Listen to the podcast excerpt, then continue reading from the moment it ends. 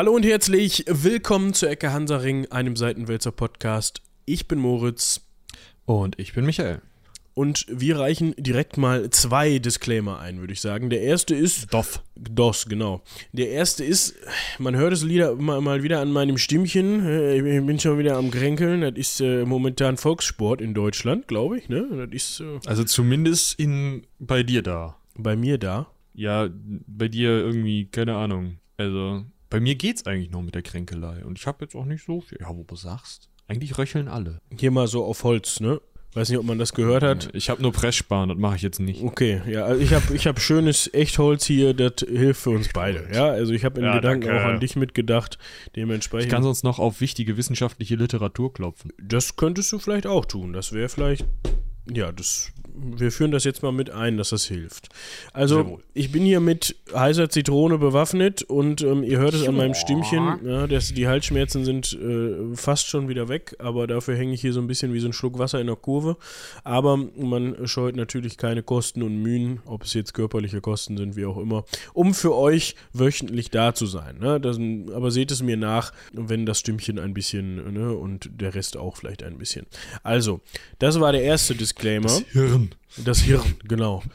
Und Ja. der zweite Disclaimer, der ist nämlich, dass wir uns erstmal bedanken müssen Oh für ja. eure Zuschriften, was die letzte Folge anging. Ja, da gab es nämlich Techni Technical Difficulties und ähm, die sind uns erst gar nicht aufgefallen. Und zwar lag das daran, ich hatte es schon in dem, in dem Vordisclaimer dann in der neuen Folge gemacht, äh, gesagt, dass wir zwischendurch mal einen Interneteinbruch, Abbruch, wie auch immer hatten. Und ja, äh, da hat sich dann unser Aufnahmeprogramm gedacht, boah, ich verknote mich jetzt mal überall, wo ich kann. Und da kam bei raus, dass die letzte halbe Stunde Vollgas synchron war. Synchron im Sinne von, wir haben immer gleichzeitig gesprochen. Ja, also das, um, um ehrlich zu sein, lag es da nicht dran, dass wir ein technisches Problem hatten. Wir haben das einfach mal ausprobiert, wie das so rüberkommt. Ne? Wenn Ja, genau. wir Haben einfach mal gleichzeitig gesprochen, uns gar nicht gegenseitig zugehört. Deswegen ist das jetzt im Auseinandergezogenen auch eine viel bessere. F Nein, es war einfach technisch. Genau. Ich habe mich dann schnellstmöglich dran gesetzt und das Ganze gerade gezogen. Das heißt, falls ihr die Folge erbost abgebrochen habt und gedacht habt, Völlig zu Recht, möchte ich an der Stelle sagen. Genau, kann ja sich niemand anhören, dann könnt ihr dem Ganzen jetzt nochmal einen Versuch geben. Ähm, wie gesagt, das war auch nur, nur in Anführungsstrichen die letzte halbe Stunde. Das heißt, jetzt funktioniert die Folge wieder ganz normal und jetzt könnt ihr euch auch die letzte halbe Stunde in Ruhe anhören. Also, sorry halt dafür. neu runterladen, ne? Genau. Ähm, Im besten Fall einmal irgendwie löschen, neu runterladen. Ich weiß nicht, ob man das irgendwie refreshen kann oder so, aber ähm, an das selber liegt auch immer Stelle. daran, wie es euch zuführt, ne? Ja, auf Seitenwälzer ist es natürlich jetzt, da müsst ihr gar nichts neu runterladen. Ich weiß nicht, wie das über euren jeweiligen Podcast-Grabber oder sowas funktioniert. Genau, also auf jeden Fall da an der Stelle vielen Dank unter anderem an Julian, der war, glaube ich, der Erste. Du hast uns eine Mail geschrieben, dass da was nicht stimmt und äh, uns darauf aufmerksam gemacht. Ja, ansonsten können wir noch über Mails sprechen. Ähm, wir haben einige Themenvorschläge bekommen, die wir einfach aufnehmen äh, werden. Und ich glaube, die interessanteste Mail ist tatsächlich eine, die schon auf Folge 275 ähm, vor sich besinnt. Wie, wie nennt man das? Vorgreift. Harald war so lieb, uns wieder eine Reihenfolge von, von ähm, Themen zu schicken, äh, die wir dann schon mal in Vorlauf prüfen können, und zwar, oder äh, sortieren können, und zwar Buchdruck, Kompass, Handfeuerwaffe. Und das finde ich ja doch ganz spannend. Ja, das sollen wir jetzt quasi sortieren oder machen wir das dann in der Folge? In der Folge. Aber ich hätte wir gesagt, das ne? können wir jetzt machen, oder? Hm, Okay. Das ist leicht. ähm, ja, das also ist nicht leicht im, im Sortieren, aber also ich hätte eine Idee, aber ich meine, die, die, das sind drei Worte, das kriegen wir hin. Ja, das, also wo ich jetzt ein bisschen, also ich habe auch eine, eine Idee. Ich strauchel nur so ein bisschen mit dem Wort Handfeuerwaffe, was da drunter fällt und was nicht. Patrick zuckt jetzt gerade, der könnte uns das jetzt genau definieren. Aber ich weiß es jetzt so aus dem Kopf nicht, weil, ja, Also ich hätte jetzt gesagt, äh, als erstes der Kompass, dann die Handfeuerwaffe und dann der Buch, Buchdruck. Ja, da würde ich absolut mit d'accord gehen. Ich weiß halt nur nicht, ne, ich habe jetzt gerade überlegt, das Schießpulver selbst, beziehungsweise Schwarzpulver, muss man dazu sagen, ist ja im asiatischen Raum schon sehr, sehr lange verbreitet. Die Frage ist, ob dann da irgend so ein gröseliges Rohr mal als Handfeuerwaffe galt oder ob dann die klassische Handfeuerwaffe als Handfeuerwaffe gilt. So, der Kompass ist auch schon, also natürlich nicht so, wie wir ihn heute kennen, aber den gibt es auch schon was länger mit irgendeiner so Drehscheibe im, im, im, im, hier, ne, in der Wasserschale so ungefähr. Und Mhm. Buchdruck, ja, also Ja. Kompass, Handfeuerwaffe, Buchdruck gehe ich auch mit. Ist eigentlich bezeichnend, ne, dass die Handfeuerwaffe vor dem Buchdruck erfunden worden ist, unserer Meinung nach. Aber So ist der Mensch. genau, erstmal schießen und dann kann man nachgucken und die Gebrauchsanweisung lesen.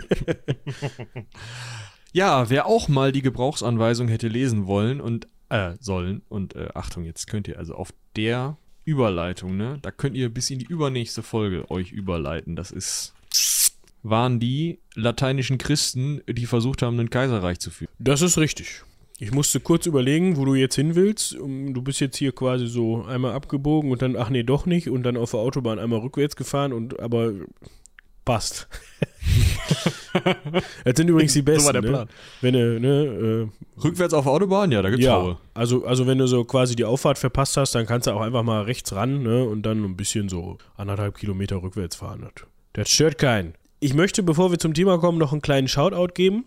Die brauchen es eigentlich gar nicht, ja, weil die schon wieder zu den bestabgerufensten oder meist abgerufensten Podcasts äh, in Deutschland momentan gehören, glaube ich.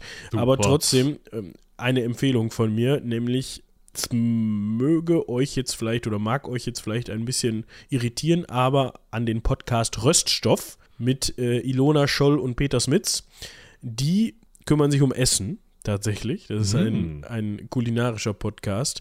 Und die Ilona Scholl ist eine, ich glaube, wenn ich mich da jetzt ver vertue, ist auch egal, sie ähm, ist Mitführende eines, äh, ja, Fine Dining Restaurants in Berlin. Fine Dining, das ist so, ne, da setzt man sich hin und ähm, hat dann so einen Sechs-Stunden-Abend und zahlt dann dafür ein paar hundert Euro und kriegt dafür dann aber acht Gänge mit äh, so diesem ganz kleinen Essen, was da drauf ist manchmal. Ne? Also da geht es halt einfach nur darum, dass man dann ein, zwei Happen auf dem Teller hat und die schmecken dann mega geil. So, oder interessant Ah. oder wie. Und dann kannst du noch eine Weinbegleitung dazu bestellen, die kostet dann nochmal ein paar hundert Euro.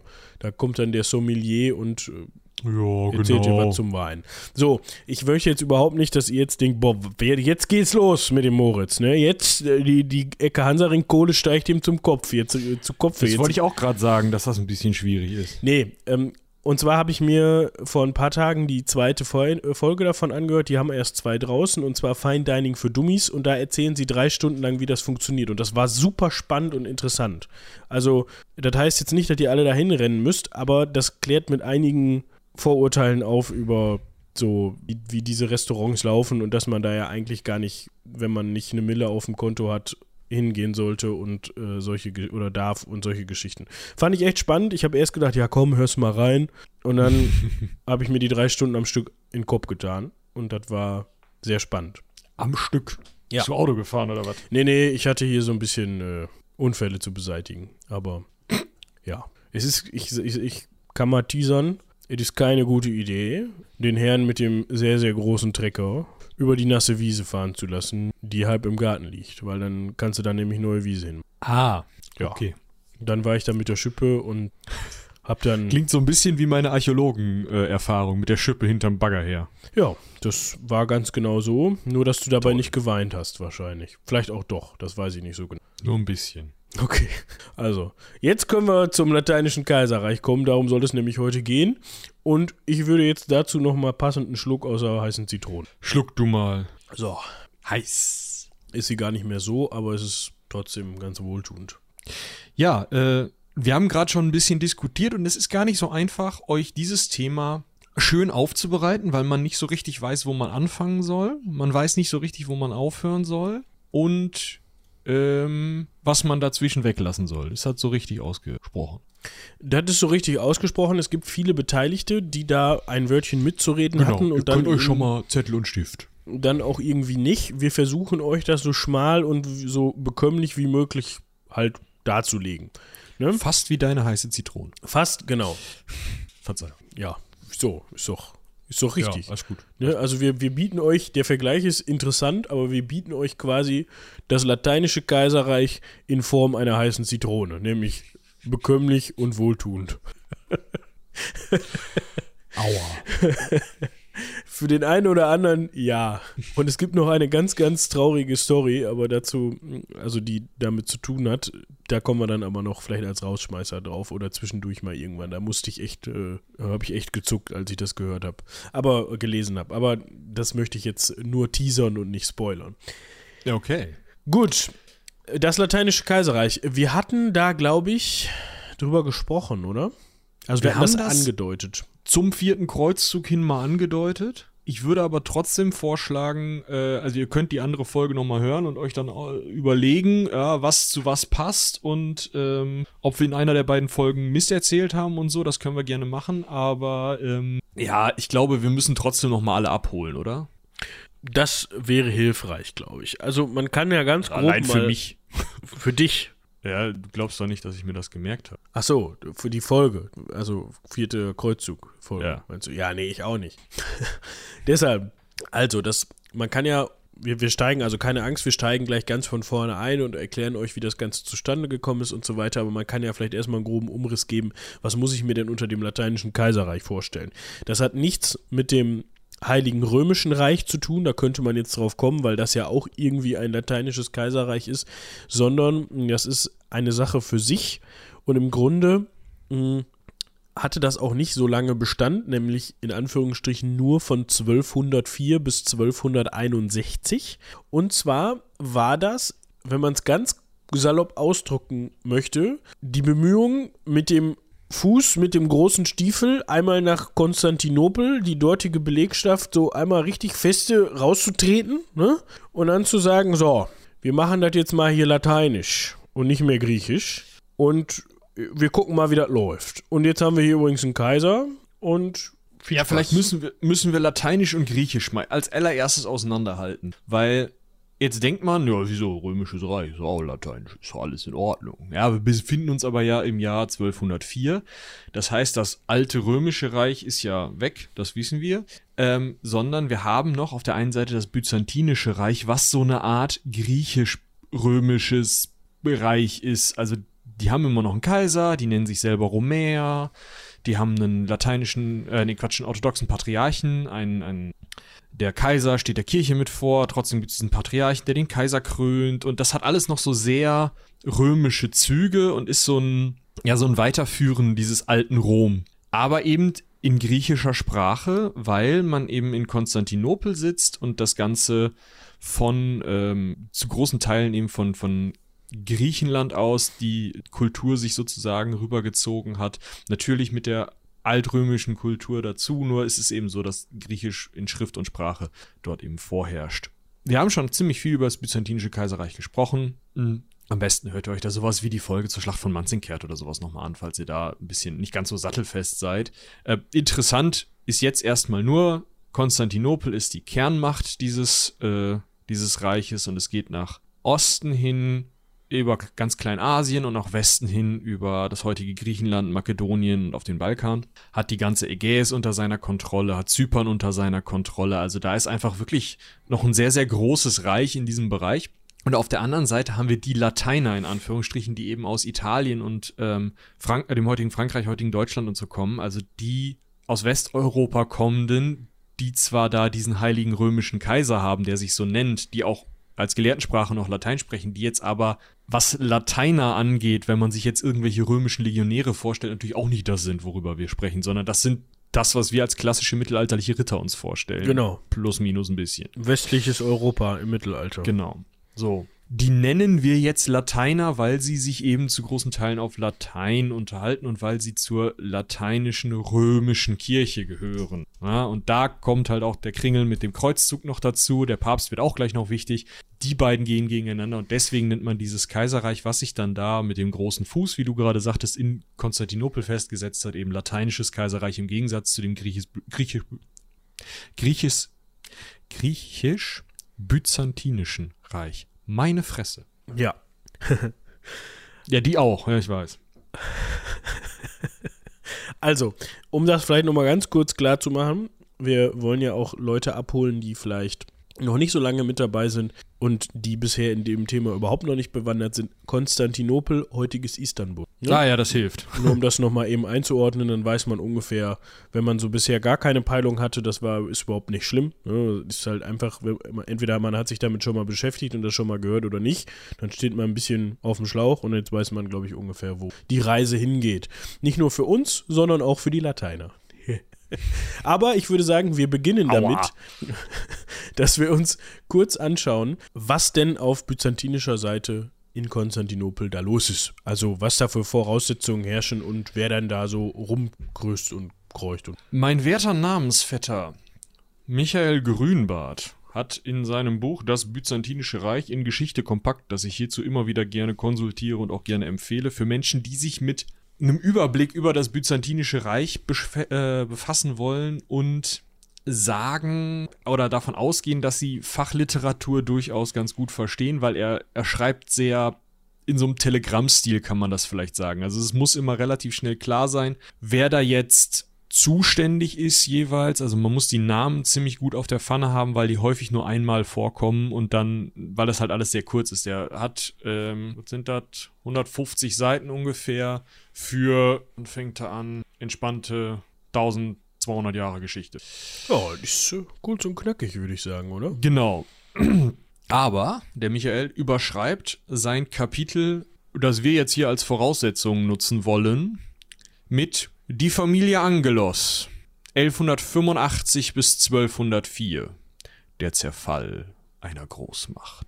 Und ich glaube, das trifft's. Das trifft's, ja der geneigte Zuhörer oder die geneigte Zuhörerin, die werden jetzt schon so ein bisschen schmunzeln, denn die kennen vielleicht die Gegebenheiten in Byzanz, ja, wie die Kaiser und die generell die, die adligen Familien da so miteinander umgehen, was man da so, dass man gerne gegeneinander konspiriert, auch, auch Verschwörungen durchführt. Das ist so ein bisschen wie, ja, Game of Thrones over 9000, muss man wirklich sagen. Also da, das ist, ähm, da wird auch nicht drüber nachgedacht, dass wenn man jetzt vielleicht da sich mit unlauteren Mitteln, so will ich es mal nennen, die dann da in Byzanz wahrscheinlich gar nicht mehr so unlauter waren, sich auf den Ton hieft, dass dann im Zweifel auch da noch jemand kommt und sagt, was du kannst, das kann ich auch, dann hebe ich dich da mal wieder runter und heb mich da mal drauf für dreieinhalb Jahre und dann werde ich geblendet und kastriert und lande irgendwo im Bosporus oder sowas, keine das Ahnung. Jetzt eine steile, also ja, hm, unlautere Mittellader, blenden und kastrieren. Was ist da los?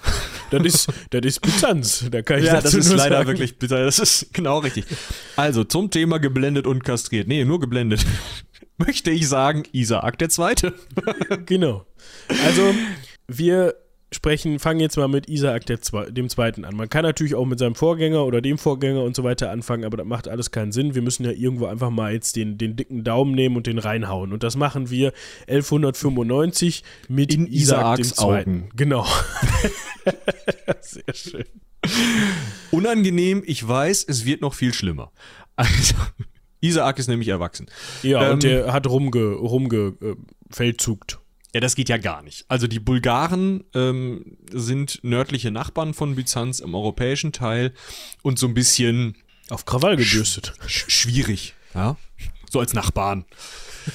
Die Debatte das heißt, am Gartenzaun kann schon mal hektischer ausfallen, meinst du? Genau, genau. Und zu so einer Debatte am Gartenzaun ist, welche Gründe die genau jetzt an der Stelle hatten, müssen wir nicht besprechen. Ne? Das hat was meistens mit irgendwelchen Gebietsansprüchen zu tun oder irgendwelchen Tributansprüchen.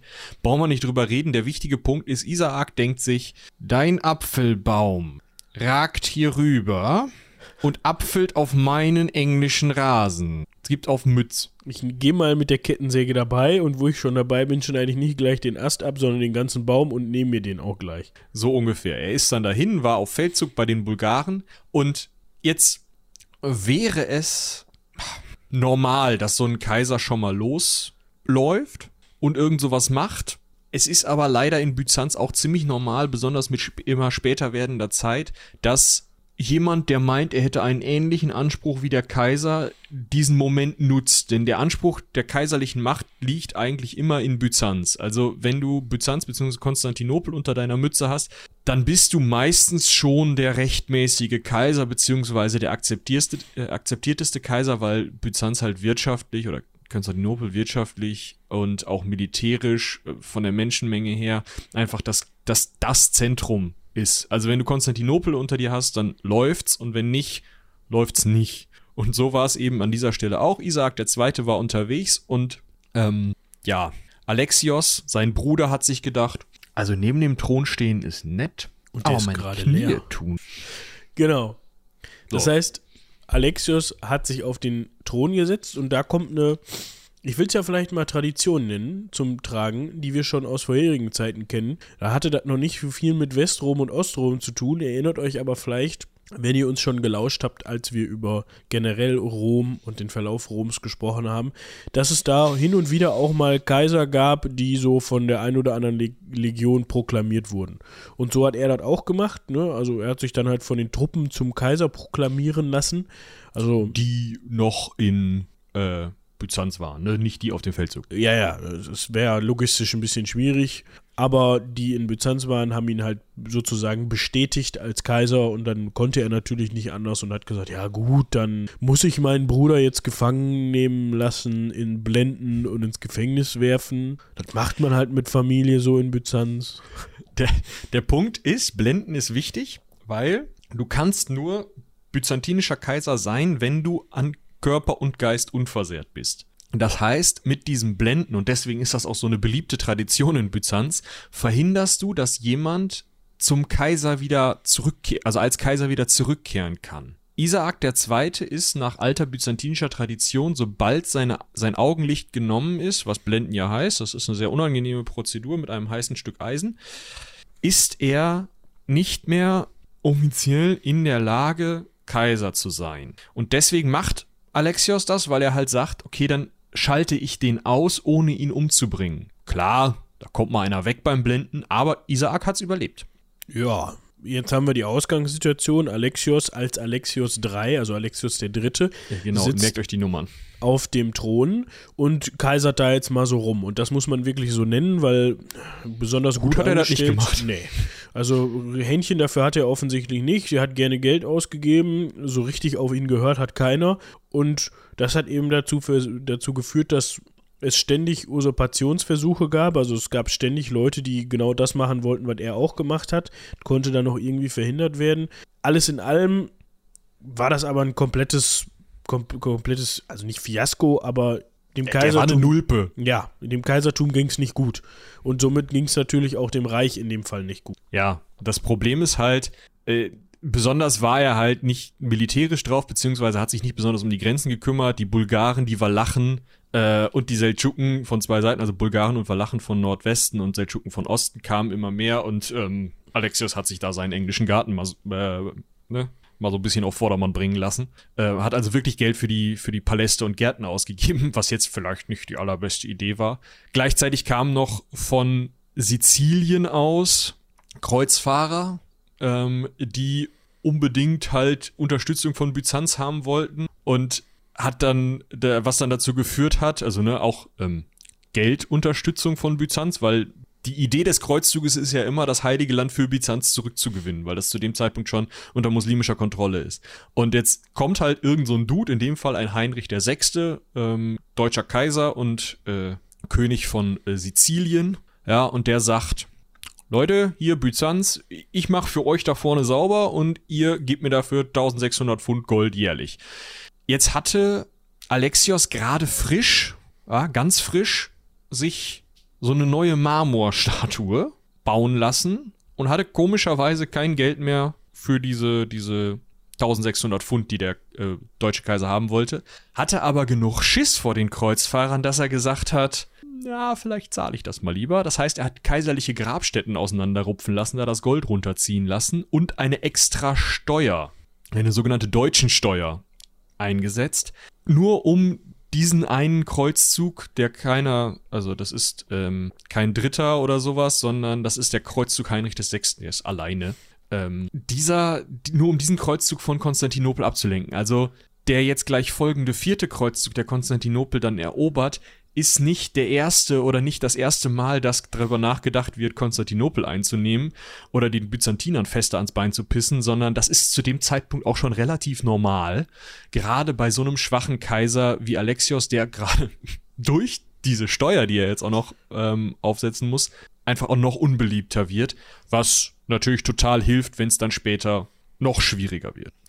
Das ist richtig. Ich würde sagen, an der Stelle schwenken, also wir können jetzt noch darauf hinweisen, Isaak der Zweite, also das war der, der abgesetzt worden, geblendet worden ist und in den Knast gesteckt worden ist von Alexios, der hatte nämlich einen Sohn, also Neffe von Alexios dem Dritten, und der hat Wind davon bekommen, dass da so ein vierter Kreuzzug sich zusammenbraut und ist dann mal nach Venedig gefahren. Dort hatte man sich nämlich versammelt und hat mit denen gesprochen. Aber bevor wir darüber sprechen, wie das weitergegangen ist an dieser Stelle, würde ich sagen, schwenken wir vielleicht sogar mal eben zu Balduin, oder? Ja, das ist eine Idee. Weil, also wir haben ja auf der einen Seite haben wir jetzt ja Alexios Dritten als Kaiser und den Sohn von äh, Isaak als Player aus byzantinischer Richtung. Jetzt können wir ja mal den, die Player aus lateinischer bzw. westlicher Richtung vorstellen. Der eine ist Balduinus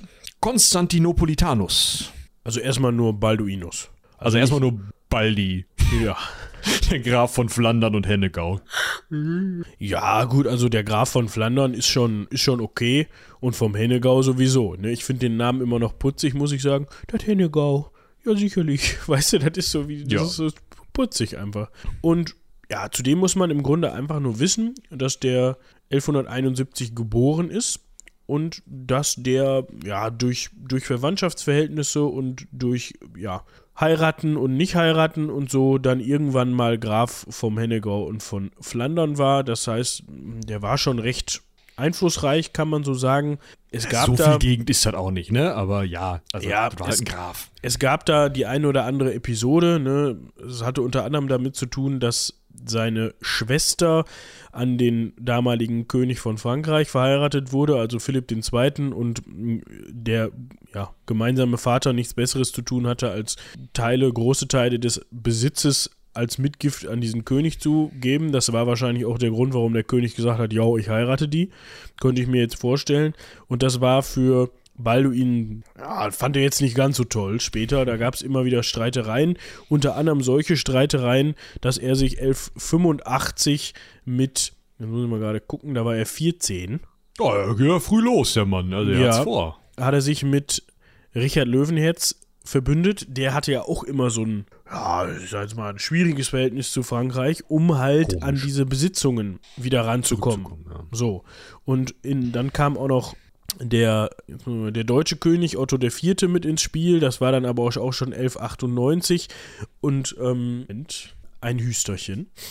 Ähm, man kann im Grunde das zusammenfassen, dass er 1200 bis 1200 einige seiner Besitzungen wiederbekommen konnte mit, seinem, mit seinen taktischen ja, ja, Verbindungen. Allianzen, genau.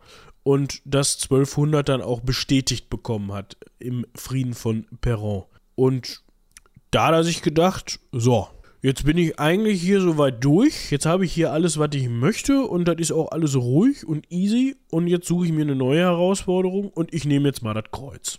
Ja, er hatte ja auch dafür gesorgt, dass seine Nachfolge gesichert ist. Ne? Er hatte seine zweijährige Tochter und eine schwangere Ehefrau. Das war ja klar, dass da noch also einer bei rumkommt, der dann auch regieren kann. Oder halt nicht. In jedem Fall lief es darauf hinaus, also ihm war, ne, er hatte gedacht, okay, ich habe ja jetzt meine Nachfolge gesichert. Äh, in jedem Fall lief es darauf hinaus, dass er ging und seine Ländereien, die er, um die er gerade so feste gekämpft hatte, nie wieder sah, seine Frau nie wieder sah und seine zwei Töchter, er hatte sich also auch noch verschätzt, auch nicht wieder sah. Was mit dem Hennegau und Flandern passierte, muss uns jetzt nicht interessieren. Interessant ist, dass er Richtung Venedig zieht, weil von dort aus, das haben wir jetzt schon mehrfach gehört, man gerne mal ins Heilige Land auf. Ja, das war auch mal, äh, jetzt muss ich mal gerade gucken, Messina, Messina. Von Sizilien aus ist man auch gerne losgefahren, teilweise aber auch gerne von Venedig, weil es bietet sich halt an, ne? Ist ja auch schön in Venedig, kann man noch inzwischen Stopp machen, von da aus dann aufs Schiff steigen und mal lossegeln. Das Problem ist nur immer mit Venedig, ne? Das sind ja Handelsleute, Banker. Um mit Star Trek zu sprechen, die kennen ihre Rules of Acquisition. Ja, also die machen das jetzt nicht gratis.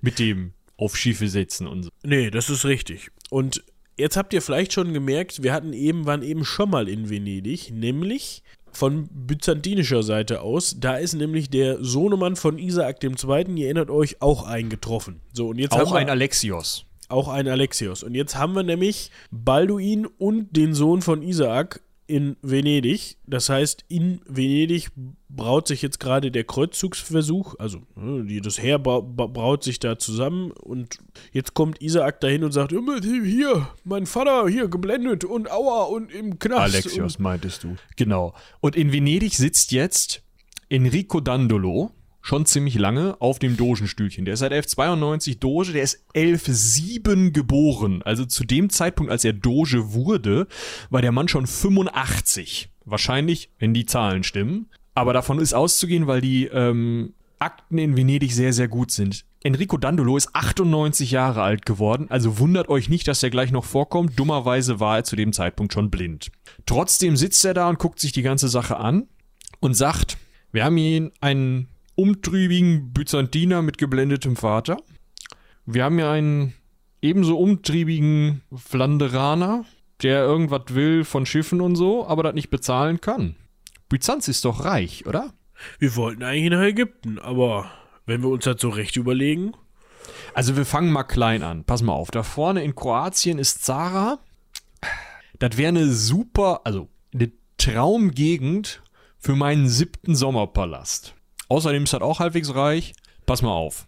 Wir haben ja hier diesen byzantinischen Thronprätendenten, der sagt, dass der Alexios da gar nicht zurecht äh, ist. Äh, den schieben wir mal vor und sagen, für den machen wir das jetzt alles. Und dann ähm, fangen wir an, da dieses Zara zu plündern, was zu dem Zeitpunkt kroatisch war, was den aber überhaupt nicht interessiert hat. Für den, für den Byzantiner. Das, das war bestimmt mal byzantinisch, das können wir vorschieben, das, dann wird das erstmal geplündert. Dann sind die schon mal einen Teil ihrer Schulden quitt, die Kreuzfahrer. Wir haben hier Geld, ich kann meinen Sommerpalast bauen. Und dann geht ihr einfach weiter Richtung Konstantinopel und sagt denen, pass mal auf. Erstens Asche. Zweitens hier den Alexios gegen den Alexios austauschen oder meinetwegen gegen Isaak, ist mir völlig egal, aber der Typ, der jetzt auf dem Thron sitzt, ist doof. Und drittens noch mehr Asche. So, ich fahre auch mit. Bin ja erst für äh, 97. Nee, 93. Geht noch. Ja, mit Stock Kommt man ja. schon über die Planke aufs Schiff. Das, das, das läuft schon alles. Gibt's ein weiches Federbett. Auf geht es, würde ich sagen. Oder?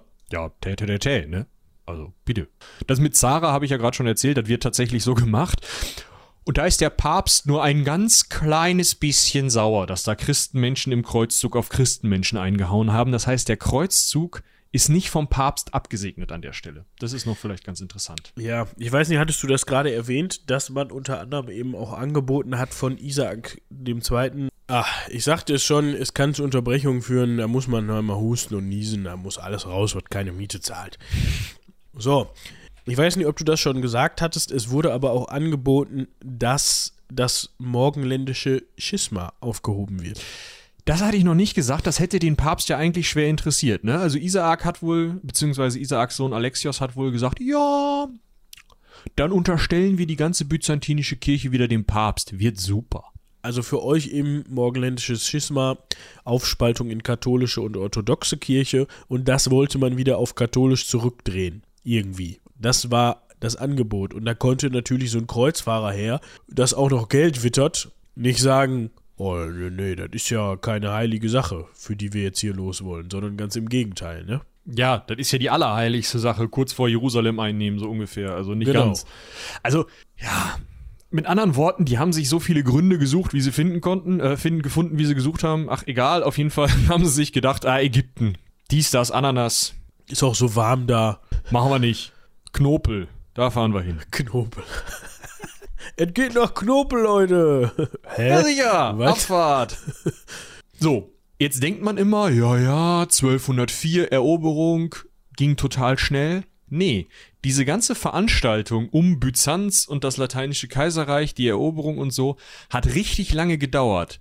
Denn im Jahr 1203, im Juni, stehen die Kreuzfahrer vor Konstantinopel und sagen zu Alexios III, also dem Blender, nicht dem Sohn von dem Geblendeten, Digi, raus.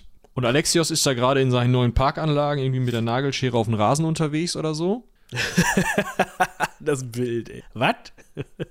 ja, also ihr stellt euch vor, byzantinische Kaiser hatten als Krönungs- oder, oder, oder volles Ornat sozusagen, die hatten purpurne Schuhe, meistens so ein purpurnes, langes Gewand mit mehreren Überhängen, mit äh, Perlen und Juwelen besetzt Total hübsches Ding. Und so eine Krone, von der so ähm, Perlenschnüre runterhingen. Das heißt, er hängt, also ne, so eine, so eine Mützenkrone eher. Ähm, ich guck mal gerade. Also, ha, ich verlinke euch jetzt, ist ein bisschen traurig, Münzporträts von ihm, aber damit könnt ihr euch das, glaube ich, eigentlich ganz gut vorstellen.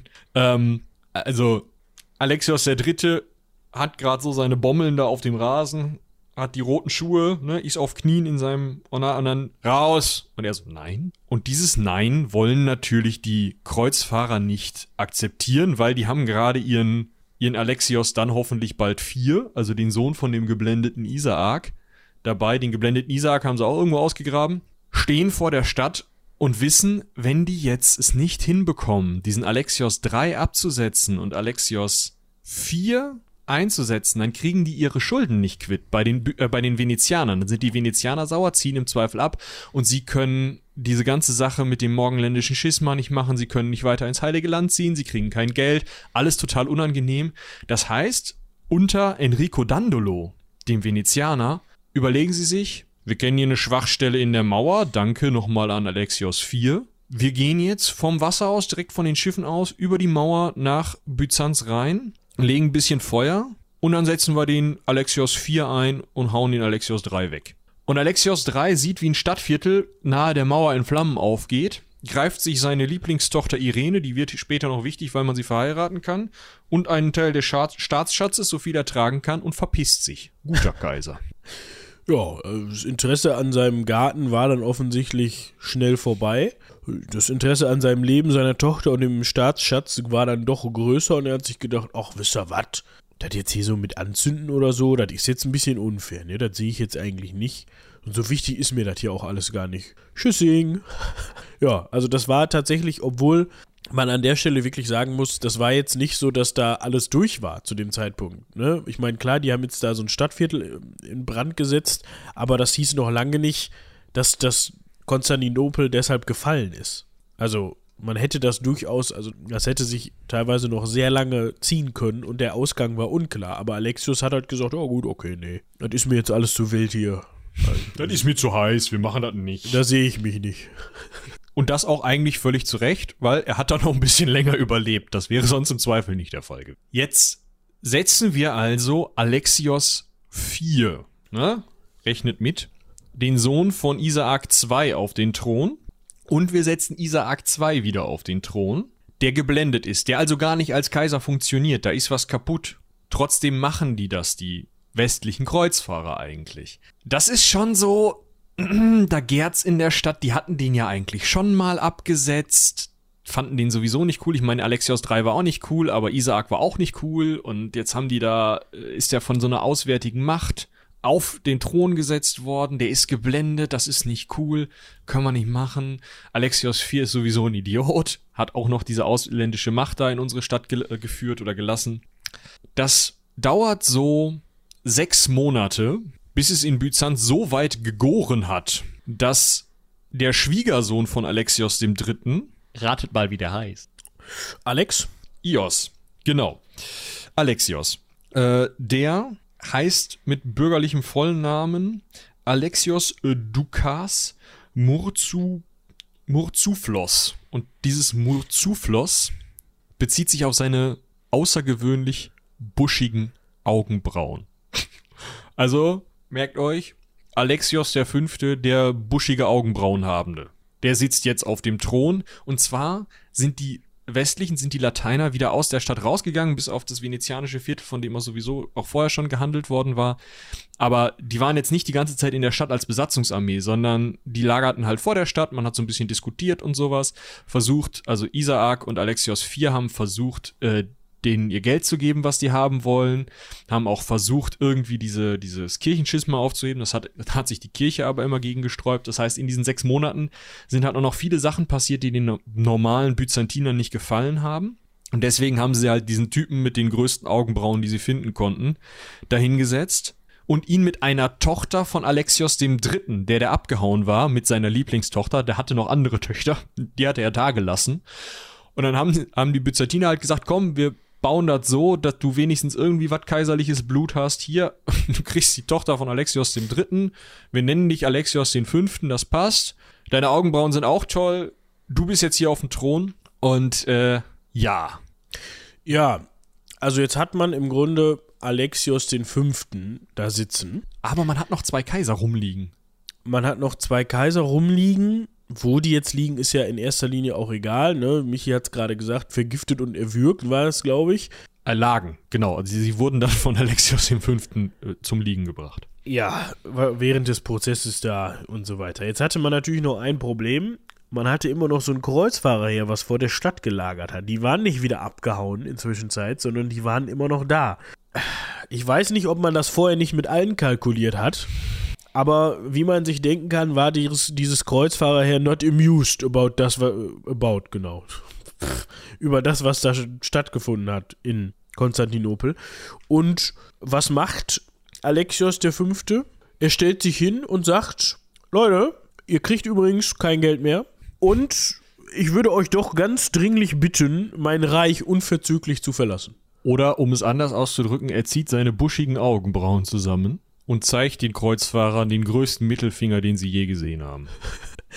Die haben wahrscheinlich dann unten vor der Mauer gestanden, haben einmal gegrinst und gesagt, ach so. Ja. Hör mal, wir waren schon mal drin, nicht? wenn das so ist, dann, oh, viel Spaß, ne? Also, und wenn man von der Plünderung oder Eroberung Konstantinopels 1204 spricht, dann meint man nicht das, was jetzt da vorher passiert ist mit Alexios dem Dritten, mit hier, wir zünden mal ein Stadtviertel an und der haut ab, sondern dann meint man das, was jetzt folgt. Nämlich, es war klar, das hat das Kreuzfahrerheer dazu veranlasst, die Stadt zu belagern, erneut. Und ja, ich sag mal so, das hat geklappt. Das Witzige ist, kurz vorher, einen Monat vorher, hatten die sich schon mal zusammengesetzt. Äh, ne? Also die hatten, da gesessen und gesagt, ja, wen haben wir denn hier jetzt so? Ähm, Wer sind wir denn hier? Wir sind Balduin von Flandern, ihr erinnert euch, Balduinus Constantinopolitanus. Dann noch äh, Bonifatius von Montferrat, der sich militärisch so weit hervorgetan hatte, dass er als Anführer des Kreuzzugs galt. Militärisch. Und Enrico Dandolo, diesen Typen, der einfach 96 ist und blind. Der aber ganz Venedig hinter sich hat, die Flotte, mit der man da hin und zurück fahren kann, den Handelshafen äh, und die Handelsrechte in Konstantinopel auch jetzt noch in Teilen und, und das ist, glaube ich, das Wichtigste, der das ganze Geld hat und teilweise auch einstreicht. So, die setzen sich mal schön an den Tisch mit so ein paar anderen Leuten und überlegen sich, wie machen wir das denn? Und, und die überlegen sich nicht mehr, wie gehen wir den Byzantinern jetzt auf den Sack oder so, sondern wie machen wir die weg? Und wer ist dann wo wir zuständig? So, nach einer kleinen Überbrechung, Überbrechung. Es wird richtig gut heute. Ich merke das schon sind wir wieder zurück. Ich hatte gerade erzählt, und ich möchte an dieser Stelle zitieren, dass Balduin, Dandolo und der andere Scherzkeks, Bonifatius von Montferrat, sich zusammengesetzt hatten und sich halt schon mal die Gegend da aufgeteilt hatten. Ne? Balduin hat gesagt, hier, ich werde wohl Kaiser. Also erst haben sie gesagt, Enrico, Dandolo, du bist doch erst knackige 96. Wolltest du nicht vielleicht hier byzantinische Kaiserkrone, dies, das? Und Enrico war sich halt bewusst, dass er das nicht hinkriegt, also dass Venedig es nicht hinkriegt, ein so großes Reich, wie das nötig wäre, wenn man Konstantinopel unter seiner Mütze hätte, überhaupt mit den Venezianern, die er zur Verfügung hatte, zu kontrollieren. Deswegen hat er abgelehnt und sich einfach nur ein Drittel des Reiches und zwar im Endeffekt die Küstenlinie geben lassen. Also wirklich den Bereich über die ähm, über die Inseln, ich sag mal Korfu und Kreta, die Ägäis in großen Teilen, die Peloponnes in Teilen äh, wurde damit verhandelt. Da ging es halt wirklich nur darum, Stützpunkte für die Schiffe zu bekommen. Damit war Enrico und die Venezianer ruhig gestellt und dann hat man sich noch kurz ein bisschen bediskutiert mit Bonifatius und Balduin, aber die Kreuzfahrer haben sich dann überlegt, Balduin, ja, der hat mal Flandern und das Hennegau regiert, der ist ein guter Kaiser und Bonifatius kriegt das sogenannte Despotat von, ähm, das Königreich von, so rum, äh, Thessaloniki. Despotat ist sozusagen ein ähnlicher Titel unter den Byzantinern. So, dann hatte man die beiden Jungs auch aufgeteilt und hat sich eben überlegt, okay, wir haben jetzt also hier schon mal einen designierten Kaiser, den Baldi, ja, und wir finden den Alexios den Fünften so doof, wir gehen da jetzt mal rüber und sorgen mal dafür, dass unsere ganzen Forderungen jetzt mal richtig durchgesetzt werden, ja, nicht nur so dies, das, irgend so ein blinder Isaak auf, ne, so, das geht nicht, sondern wir wollen jetzt hier richtig unser Geld haben. Wir wollen jetzt hier ein bisschen Gegend haben und wir machen mal eine vernünftige Ordnung hier in den Staat. Das ist ja totaler Scheiß mit so einem Kaiser, der irgendwie nicht mal einen Lehnseid fordert und so. Das können wir alles vergessen. Wir machen dann mal ein schönes europäisches Lehnssystem. Da müssen die Griechen jetzt mit klarkommen. Das war die Idee. Und dann ist man mal ganz unverbindlich in Byzanz eingefallen und hatte da schon Teile der Stadt besetzt. Und das relativ schnell, 1204 als Alexios davon Wind bekam und den Alexios machte, möchte ich sagen. Das gehört ja zum guten Ton, wenn man so Das heißt, gehört ne? zum guten Ton, genau. Ja, die Seemauer übers Goldene Horn, das, die war beim letzten Mal schon erstürmt worden. Die Seemauer wurde auch dieses Mal wieder von den Schiffen aus erstürmt. Und ähm, Alexios hatte sich gedacht, ah, tschüss. Der hatte allerdings nichts mehr vom Staatsschatz, was er mitnehmen konnte. Und ist dann zu Alexios III, seinem Schwiegervater, abgehauen. Und um das schon mal kurz abzuschließen, damit wir über Alexios 5 nicht mehr reden müssen. Alexios 3 hat sich gedacht, nee, nee, ich finde deine Augenbrauen doof. Hat Alexios 5 blenden lassen und zurück an die äh, Lateiner überliefern lassen, weil die ja äh, sauer auf ihn waren und Alexios 3 es auch doof fand, dass Alexios 5, Alexios 4 und Alexios äh, und Isaak 2 hatte umbringen lassen. Das war, gehörte nicht zum guten Ton. Blenden lassen, ins Kloster stecken, alles cool. Aber umbringen lassen geht nicht. Deswegen hat er den Alexios blenden lassen, also den Fünfer blenden lassen und den Fünfer dann zurück zu den äh, Lateinern geschickt, die ihn dann als Mörder des legitimen Kaiser, der legitimen Kaiser, äh, hingerichtet haben. So, Alexios 5 ist also tot. Zwar erst später, erst ist er nur weg, aber Byzanz hat keinen Kaiser. Balduin und Truppen sind gerade unterwegs. Ja, Enrico Dandolo ist auch noch dabei, vorne mit. Ja, die haben richtig Bock. Und da stellen sich zwei Männer aus der Familie Lascaris gegen die Lateiner. Und zwar der Konstantin und der Theodor. Und das geht so weit, dass die den Konstantin sogar zum Kaiser krönen. Zwar nur eben kurz, und zwar nur bis Konstantinopel dann erobert ist, aber sie krönen den äh, Konstantin nochmal, aber mit so wenig Durchschlagskraft und Effet, sag ich mal, dass der tatsächlich seine Zahl, nämlich die 11, nur in Klammern kriegt, weil er nicht so richtig als Kaiser zählt.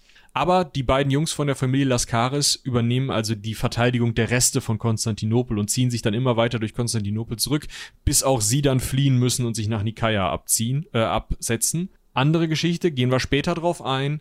Wichtig ist, Konstantinopel wird langsam aber sicher unter der Vertreibung mehrerer Kaiser von den Lateinern erobert und Balduin kommt an die Kaisermütze. Ja, also haben wir jetzt Balduin als den ersten Kaiser des lateinischen Kaiserreiches, der jetzt auch in Amt und Würden ist, ne? der da jetzt sitzt und die Mütze aufhat und sagt, so, ich regiere jetzt hier mal als Kaiser so ein bisschen rum. Und zwar als lehensmäßiger Kaiser, wie der Kaiser des Heiligen Römischen Reiches. Der konnte Lehen vergeben. Das ist wichtig, das ist ganz anders als für die normalen byzantinischen äh, Geflogenheiten, was die Byzantiner natürlich super fanden. Ja. Jetzt denkt man sich, oh, ist doch alles easy, ne? Jetzt ist doch eigentlich der Drops gelutscht. Sind ja gar keine Byzantiner mehr da. Genau. Jetzt können wir doch eigentlich hier das genauso machen, wie wir das sonst auch immer gemacht haben. Hat Michi ja gerade schon angedeutet. Und das war genau das Problem. Also, um das mal jetzt auf ganz gut Deutsch auszudrücken, die regierende Schicht an Personen hat halt eigentlich auf die griechisch-byzantinischen Traditionen, die bei der Bevölkerung natürlich immer noch vorgeherrscht haben, einen dicken Fick gegeben. Ne? Das muss man einfach mal so ganz deutlich ausdrücken. Das heißt, besonders beliebt haben die sich bei ihren Untertanen nicht gemacht. Und Sie waren halt auch nicht genug, um sich bei ihren Untertanen nicht beliebt zu machen. Das muss man auch ganz klar mal sehen.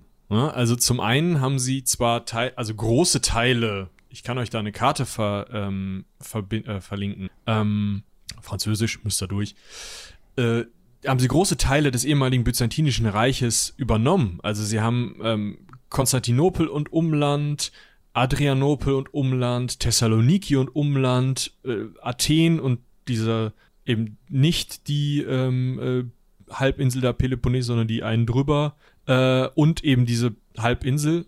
Das waren alles verschiedene verschiedene Herrschaften, die sie auch als solche übernommen haben. Aber zum einen wohnten da immer noch ganz normale griechisch-byzantinische Leute. Äh, sie haben übrigens auch noch die Inseln, das hatte ich ja vorhin schon erzählt, an die Venezianer übergeben. Da wohnten noch ganz normale Byz- griechisch- byz- griechisch- griechisch-byzantinische Leute, die natürlich mit so einem lateinischen Fürsten nicht viel anfangen konnten. Und die Byzantiner haben sich zurückgezogen, und zwar in Richtung Nikäa oder Nikaia, Nicäa, man hat da verschiedene Aussprachen schon gehört. Also auf den Bereich, der äh, ja byzantinisch kleinasiatisch war, wo noch nicht die Seldschuken unterwegs waren, nach Trapezunt, das ist so ein, oder Trabzon heute, und das ist am Schwarzen Meer so ein Bereich, der wirtschaftlich unabhängig war, wo sich auch nochmal ein eigenes Kaiserreich gegründet hat, was ihr aber gleich wieder vergessen könnt, weil es nicht so wichtig war. Und nach ähm, Epiros, ähm, nach Westen hin also. Das heißt, zum einen hast du in diesem Kaiserreich eine Schicht von Byzantinern, die echt keinen Bock haben, so regiert zu werden. Und zum anderen hast du an beiden Grenzen irgendwelche Byzantiner, die keinen Bock haben, dass ihre Hauptstadt so regiert wird. Sehr unangenehm, das Ganze.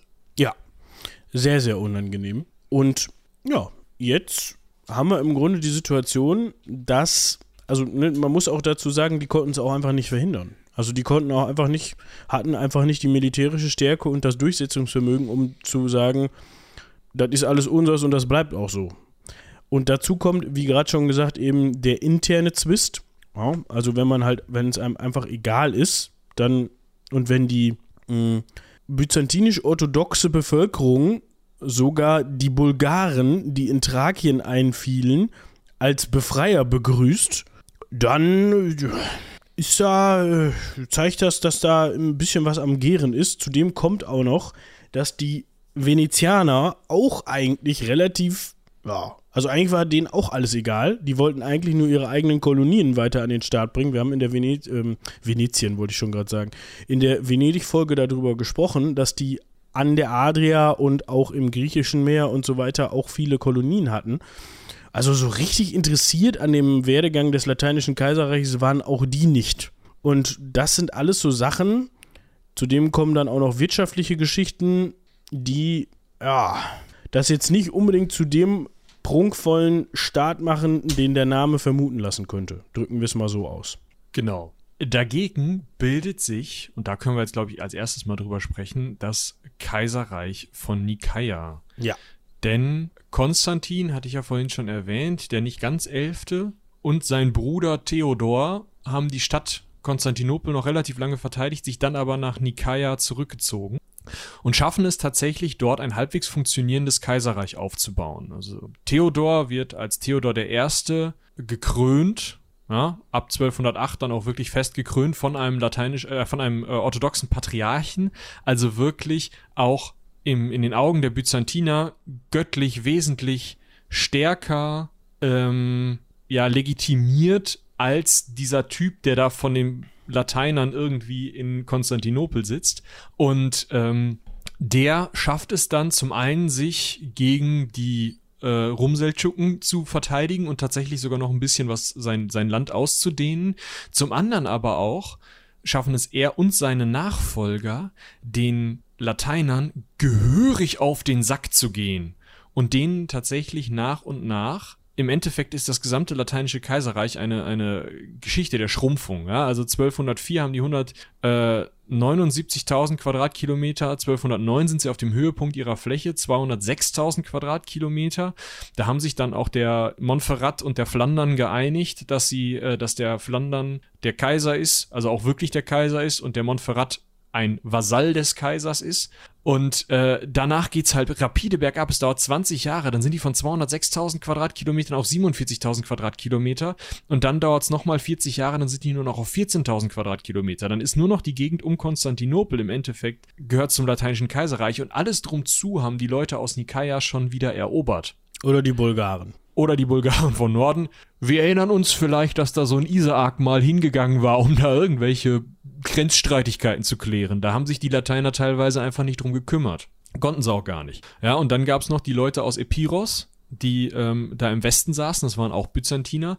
Die haben zwar zuerst gesagt, nö, wir machen hier unser eigenes Ding, aber irgendwann haben sie sich dann den, äh, dem Kaiserreich Nikäa oder Nikaia untergeordnet und haben da eben auch äh, nochmal von Westen aus draufgekloppt.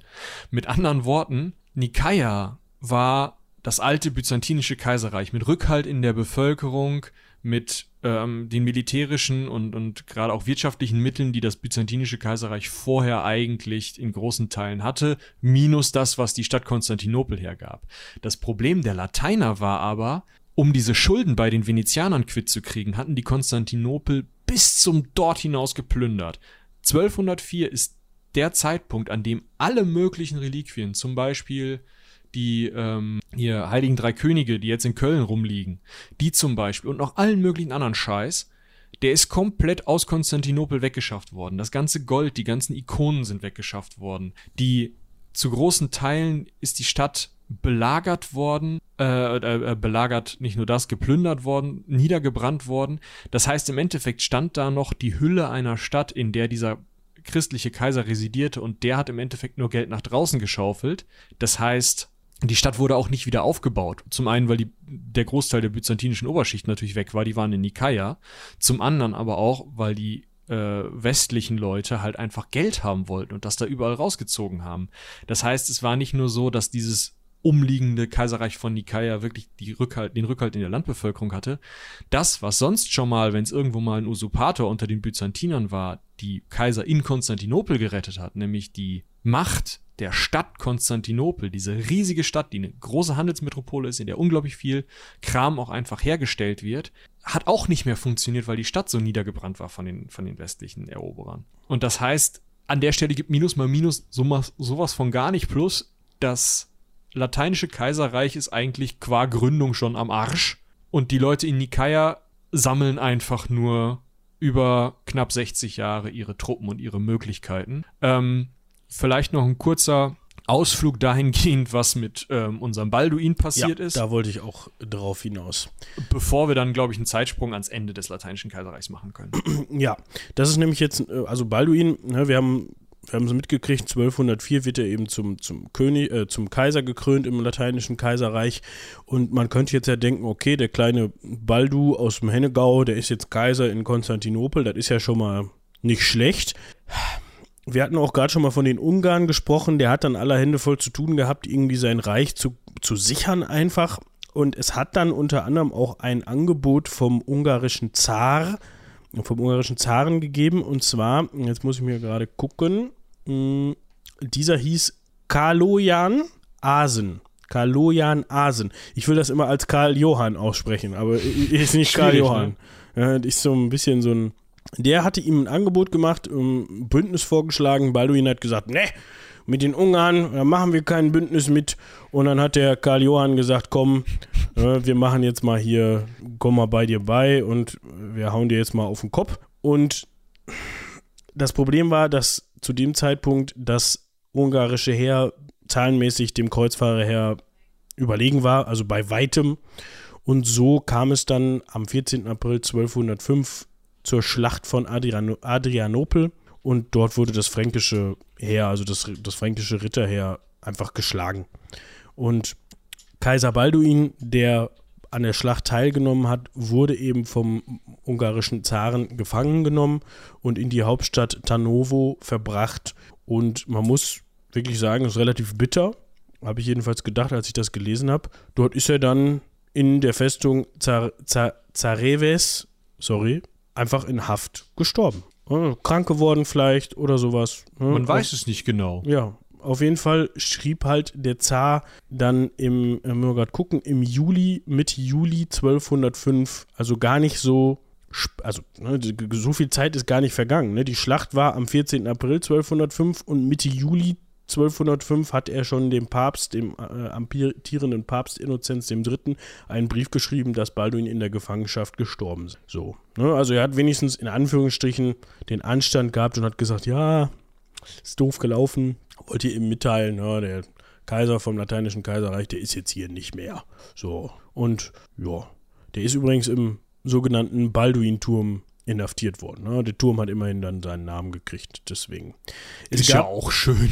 Ja, es gab noch mal eine ganz witzige Geschichte, denn ja, witzig kommt darauf an, wie man fragt, denn es gab da ja auch immer noch die Besitzungen in Flandern und im Hennegau. Dort hat dann nämlich sein Bruder Philipp I. von Namur das Ruder übernommen und danach wurden dann seine Töchter Johanna und Margarete Gräfinnen von Flandern unter anderem. Und 20 Jahre später, nach seinem vermeintlichen Ableben, 1225, gab es dann wohl nochmal in Flandern einen Herrn, der, der sagte, ich bin aber Balduin. Und wenn so jemand auftritt, dann gibt es natürlich immer gleich irgendwelche Leute, die sagen, ach, das ist ja interessant.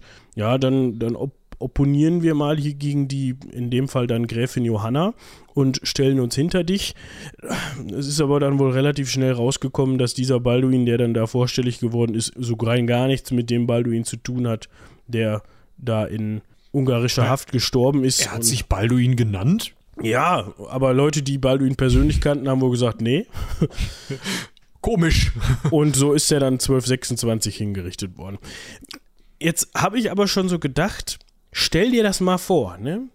Du bist Balduin, Kaiser des Ja. lateinischen Kaiserreiches, bist in ungarischer Haft, schaffst es Mission Impossible mäßig irgendwie dich daraus zu befreien, krebst dich von Ungarn zehn Jahre lang, bettelst dich durch und irgendwie und ne, an verschiedenen Dabei wächst Höfen- dir leider ein langer Bart. Genau, und du kommst dann 12, 25, vielleicht warst du, hast du da 10 Jahre im Knast gesessen oder 15 und dann kannst du fliehen oder irgendwas und dann kommst du da 12, 25 in Flandern an und sagst, ey Leute, ich bin wieder da.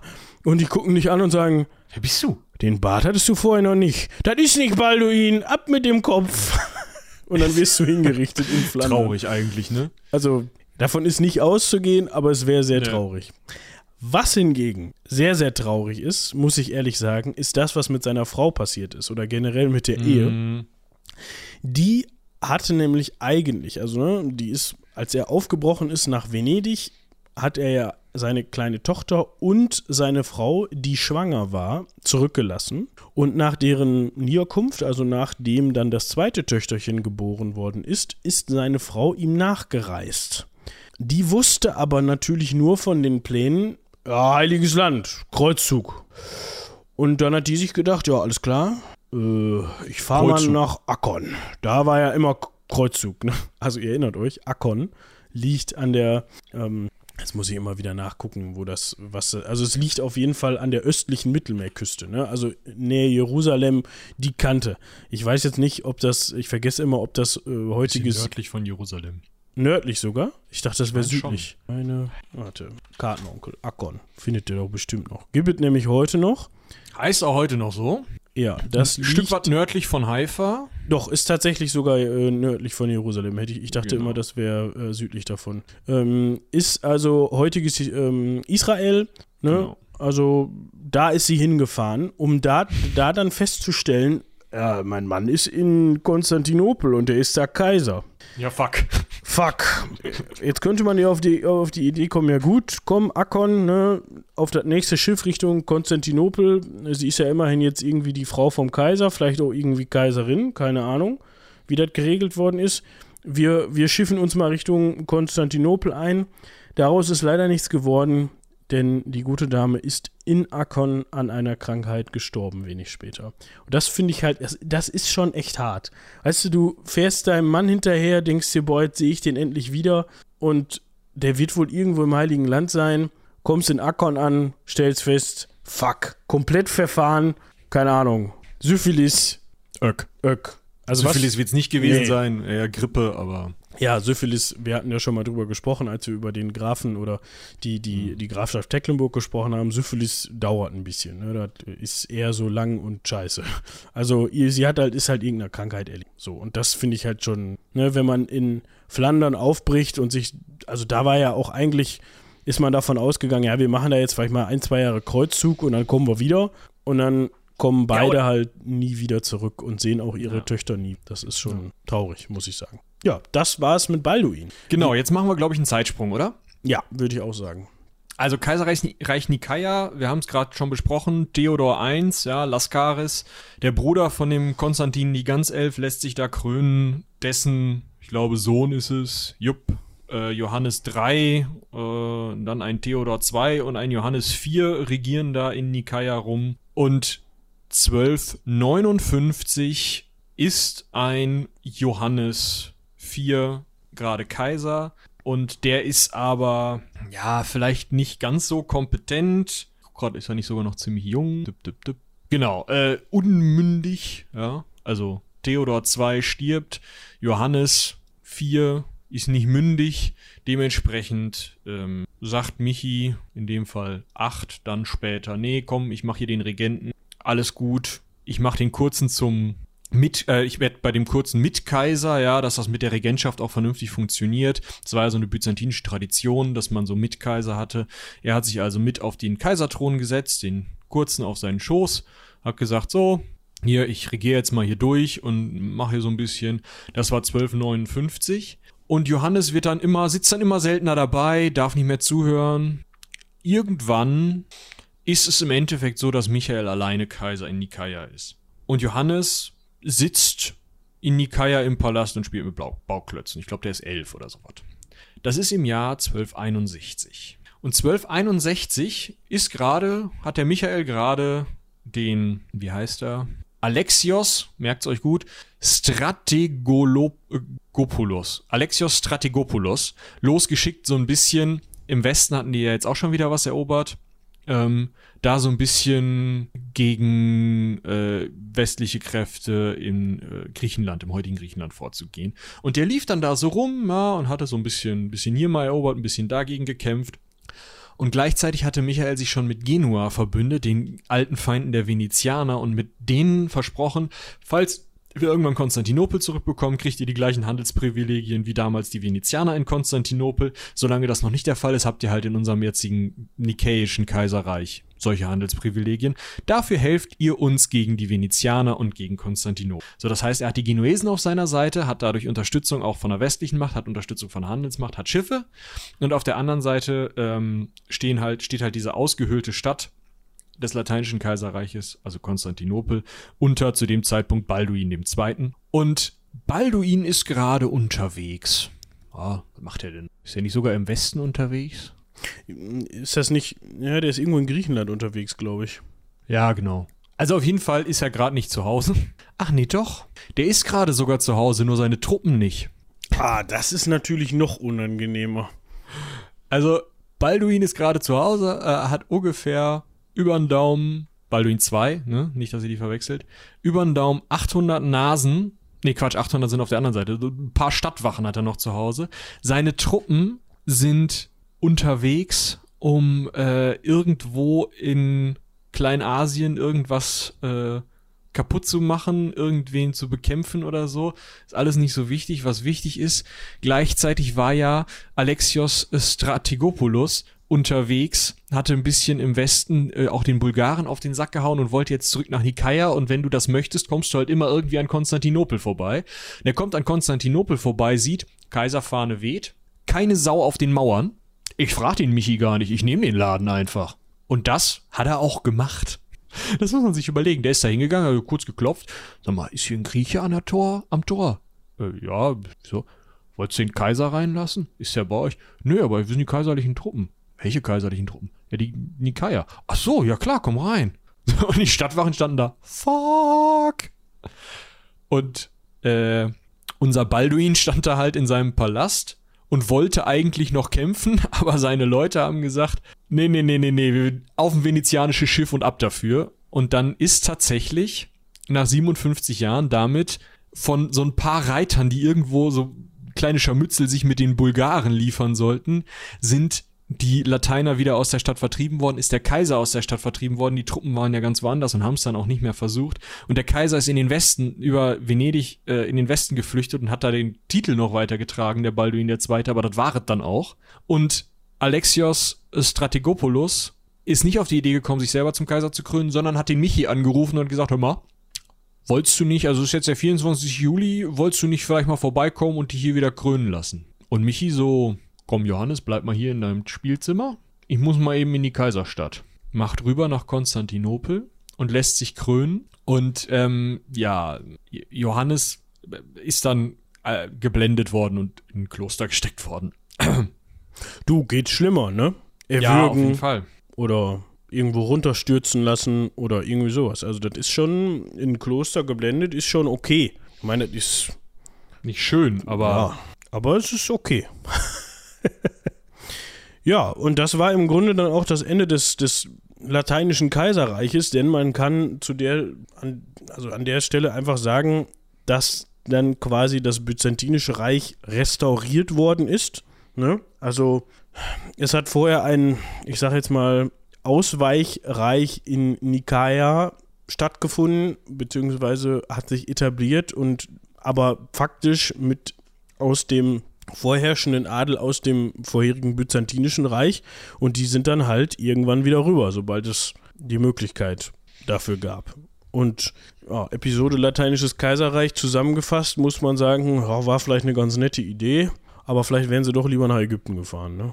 Ja, außer Spesen nichts gewesen, kann man sagen. Beziehungsweise äh, das Problem für die Byzantiner war dann halt, obwohl die pa Palaiologen, also die Familie von diesem Michael dem Achten, dann bis äh, zur, zur Eroberung durch die äh, Osmanen Byzanz relativ funktionierend regiert haben und da auch eine, äh, eine gute, funktionierende Kaiserherrschaft aufgebaut haben, war Byzanz nur noch ein Schatten seiner selbst, weil es natürlich durch diese ganzen Gefechte im Inneren, im Kernland stark geschwächt worden war, weil die Stadt Konstantinopel so stark geschwächt worden war und weil einfach äh, teilweise noch wesentlich länger Bereiche dann von Lateinern, ganz besonders von Venezianern gehalten worden sind, die sonst tatsächlich ja Rückenwind für Byzanz bedeutet hätten. Also da nochmal äh, Handelsstützpunkte auf den griechischen Inseln zu haben, wäre ja auch für die Byzantiner eine nette Einnahmequelle gewesen. Auch dass die Genuesen jetzt den Daumen auf Byzanz haben, und wir haben ja schon über bei den Venezianern drüber gesprochen, dass die ganz schön den Daumen auf Byzanz hatten und dass Byzanz da teilweise draufgezahlt hat beim Handel. So ist es mit Genua dann in Teilen auch. Also die Stadt kann nie wieder und das Reich kann nie wieder zu alter Größe zurückkommen und das alles nur im Endeffekt, weil die Venezianer keinen Bock darauf haben, sich weiterhin mit irgendwelchen Byzantinern rumzuschlagen, wenn es um Handelsprivilegien geht, weil Alexios IV. unbedingt wieder an die Regentschaft will oder anders ausgedrückt vielleicht, weil Alexios III. meinte, er müsste sich die Mütze aufsetzen und nicht seinen Bruder da irgendwo in Bulgarien rumkämpfen lassen und dann wieder zurückkommen lassen. Klar, hätte, hätte Fahrradkette, ja, kontrafaktische Geschichte ist nie ähm, irgendwas, wo man sagen kann, so wäre es dann aber ganz anders gelaufen. Wahrscheinlich waren die Voraussetzungen mit diesem Druck von den Normannen von Süden aus, später dann eben von den Lateinern von Süden und Westen aus, von den Bulgaren von Norden und von Osten, von den Muslimen in verschiedenen ähm, Gruppen wahrscheinlich zu, zu heftig für dieses dann doch irgendwo alleinstehende Reich, aber ähm, das hätte vielleicht noch ein bisschen länger gemacht, wenn die Stadt nicht einmal zwischendurch erobert worden wäre von Leuten, bei denen man eigentlich davon ausging, dass die höchstens ein bisschen Geld haben wollen. Ja, also ja, ne, profitiert haben so einige davon, ganz vorneweg natürlich die Venezianer, aber ja. Da muss man ja jetzt Außer so Enrico Dandolo, der ist dann 1205 verstorben, der hatte da nicht mehr viel von. Ja, du, aber ich bin mir sicher, der war jetzt auch nicht tot. Also ich wollte gerade sagen, der war jetzt auch nicht tot traurig über seinen Tod. Weiß ich nicht. Das macht fragen. ganz viel Sinn. Aber, ne, also, gut. Ich glaube, der hatte sein Leben einfach gelebt. Ich weiß gar nicht, also, ich meine, jedem seinen Spaß im Leben, ne? Aber was machst du mit 97 auf einem Kreuzzug, Digi? Ja, der hatte, der hatte den Spaß seines Lebens wahrscheinlich. Der hat gesagt, so, oh, komm, okay. mit äh, 97 Jahren fängt das Leben an. Ök. Oder so. Ök. Immerhin mal auf dem Kreuzzug gewesen. Das ja, fehlt ihm noch in das, seiner ne? Bucketlist. Also, ja. schön. Ja, das war's mit dem Lateinischen Kaiserreich. Und war doch ganz unterhaltsam, Also oder? sowohl mit der Folge als auch mit dem Reich selbst. Und ich fand auch, das war eine coole Episode. Da man, konnte man mal ganz beruhigt und entspannt drüber sprechen. Und womit es dann, wir haben auch schon Thema für nächste Woche. Da müssen wir nochmal gucken, was das terminlich alles so genau. hergibt. Und dann hört weiterhin in Kobolds mal rein, also ins Heldenpicknick. Das läuft auch immer noch in der zweiten Staffel. Und äh, dann, äh, ja, haben wir nichts mehr, oder? Nö, das können wir alles nächste Woche ankündigen, würde ich sagen. Unsere konzertierte Aktion, um nochmal einen Kanzler zu zitieren. Ja, genau. Dann ähm, bleibt uns gewogen, schreibt uns gerne Mails. Ihr dürft uns oh, gerne ja. auf Steady unterstützen, wenn ihr das wollt. Bitte. Links dazu findet ihr auf Seitenwälzer. Und man kann es nicht oft genug sagen, falls ihr euch während der Folge, es ist besonders clever, das jetzt am Ende der Folge zu erwähnen, gefragt habt, Mensch, was meint der Michi denn immer, wenn er was verlinken möchte? Dann geht einfach mal auf ecke-hansaring.de, da findet ihr die Shownotes dieser Folge. Vielleicht interessiert euch das ja auch noch nachträglich, aber die meisten von euch werden das wahrscheinlich alles schon auf der Pfanne gehabt haben. Ja, und dann bleibt mir eigentlich nur noch zu sagen, haut rein bis zum nächsten Mal. Bis dahin, tschüss.